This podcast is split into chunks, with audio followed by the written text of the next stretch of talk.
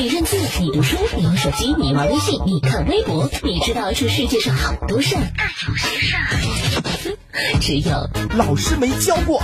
老师没教过，只为你说别人不知道的事儿，每天都有收获，有惊喜。老师没教过，步步高家教机告诉你。大家好，我是糖糖，欢迎收听由步步高家教机冠名播出的《老师没教过》。为什么看久的字就不认识了呢？日常生活里，可能很多人都会遇到一个非常奇怪的现象：正在写字或者看书的时候，如果盯着一个字看的时间非常久，自己或许感觉，咦，这个字无论怎么看，好像或者都不认识了。这到底是怎么一回事呢？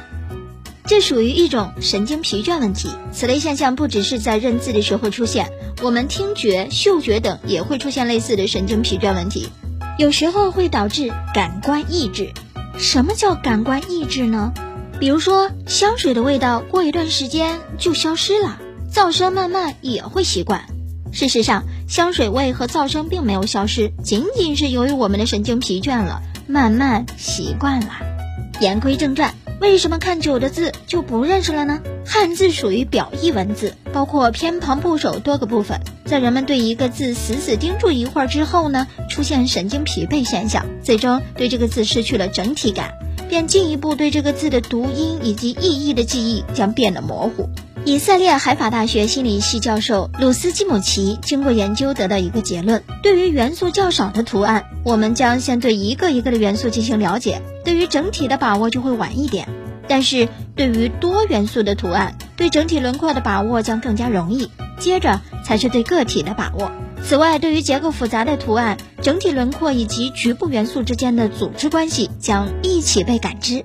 可是要盯着的时间多于六百九十毫秒，对整体图案的把握要靠后一点。在一定的程度之上，这个理论同样适用于看汉字哦。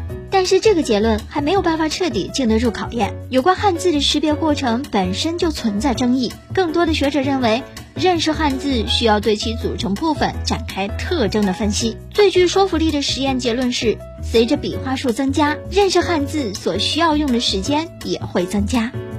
记得糖糖在上学的时候，学英语让不少的人又爱又恨。那个时候就有人表示说，什么时候能让外国人学习中文呢？让他们体验一下学外语的感受。你知道吗？这个想法已经实现。随着经济的飞速发展和国际地位的提高，我国对世界的影响力越来越大，许多国家都出现了学习汉语的热潮。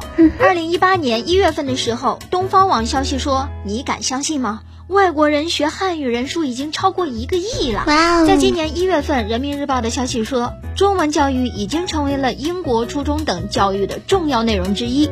英国政府已经将汉语纳入国民教育体系，而且还提到，二零二零年汉语学习的人数要达到四十万人。据我猜测，这应该只是一个开始，以后世界各国学中文的人数肯定会越来越多。哎，各位小伙伴，你觉得我是不是要重新规划一下自己的职业生涯呢？退休之后可以去国外当个外教什么的，字正腔圆的告诉外国的孩子们，学好汉语普通话，走遍世界都不怕。